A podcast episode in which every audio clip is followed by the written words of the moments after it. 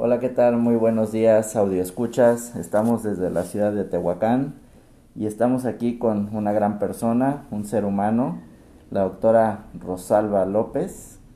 Y bueno, me gustaría presentarles y hablarles y que conozcan un poco más de ella.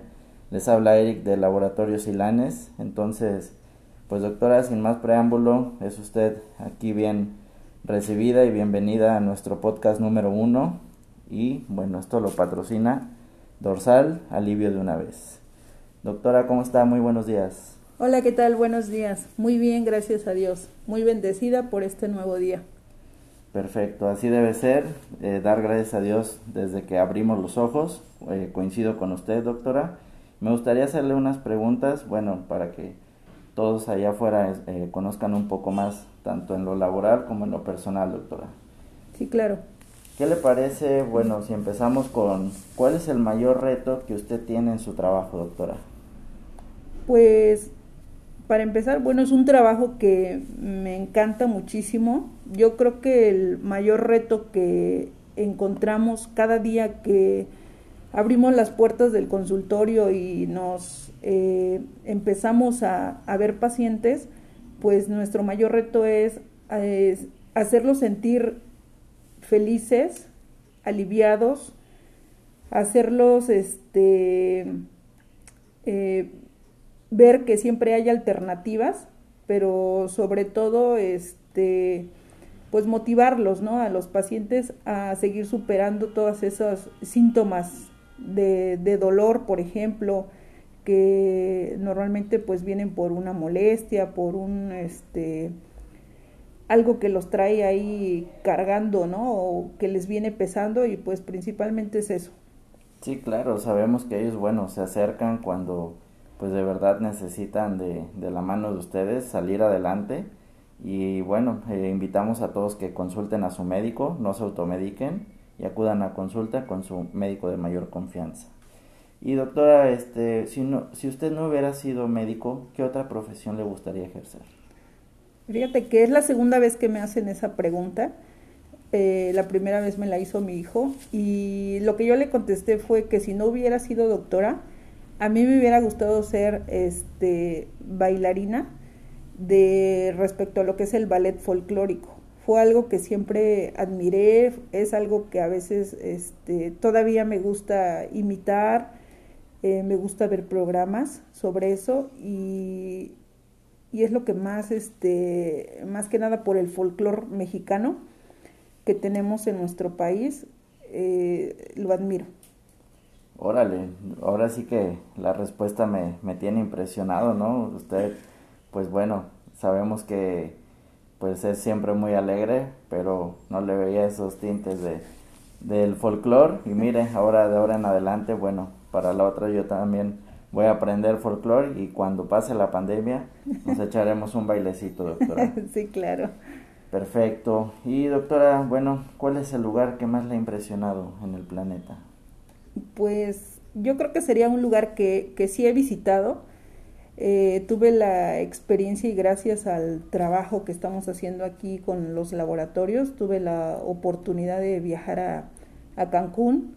Eh, me quedé muy impresionada con, pues, para empezar el viaje y ver, pues, la inmensidad que es nuestro planeta, nuestro, nuestros mares, los océanos, eh, el color que guardan nuestras playas, la gastronomía, y pues la verdad son lugares increíbles, por eso es que pues muchos extranjeros vienen y también admiran todos, toda esa parte de nuestra eh, naturaleza en México. Sí, claro, y tenemos este para aventar para arriba. Yo, bueno, usted menciona la playa de Cancún, pero todas nuestras playas son hermosas y tenemos un sinfín de recursos naturales, ¿no? En el país. Sí, claro. Y doctora, eh, bueno, me gustaría eh, alguna persona que le inspire, le cause inspiración. Pues sí, yo creo que este es un ginecólogo, es un médico con el que he estado compartiendo los últimos seis años de trabajo en el Hospital de la Mujer de acá de Tehuacán. Es un ginecólogo que además de estar muy preparado, de ser muy disciplinado, es una persona muy humana para tratar a las pacientes que muchas veces este, requieren ese, ese don para tratarlas, eh, por ejemplo, para hacer una revisión ginecológica, hacer un tacto vaginal, pedirles permiso, vas a sentir esto, te puede doler pero el trato humano o ponerte en el lugar de ellas, de lo que están sintiendo en ese momento, de la patología, es algo que me inspira y que admiro y que yo también trato de, que así sea. Eh, por eso es que hay un programa ahorita en el hospital para disminuir lo que es la violencia obstétrica, porque muchas pacientes, sin darnos cuenta, este, estamos violando sus derechos pero el doctor es, es mi inspiración. Wow, ahora sí que es una de las palabras que hoy en día más escuchamos, ¿no? Sentir empatía por el que está enfrente. La verdad, este, pues el doctor en algún momento puede llegar o, no escuchar este podcast. Si es así, saludos, doctor, sin, sin nombres, ¿verdad? sí. Y doctora, pues ya para finalizar, a ver, usted tiene que elegir uno. ¿Dorsal o Belian? Dorsal. ¿Comedia o terror? Comedia. ¿Dulce o salado? Dulce, sin duda. ¿Playa o bosque? Playa. Por último, ¿vino o cerveza? Vino. Muy bien, pues ya tenemos eh, completado la, la, entrevista, doctora. Y algo por último que usted desea agregar para todos los escuchas, ya para despedirnos con un mensaje y que desde luego que bueno, pues les haya gustado esta primer podcast de Silanes de la línea de analgesia.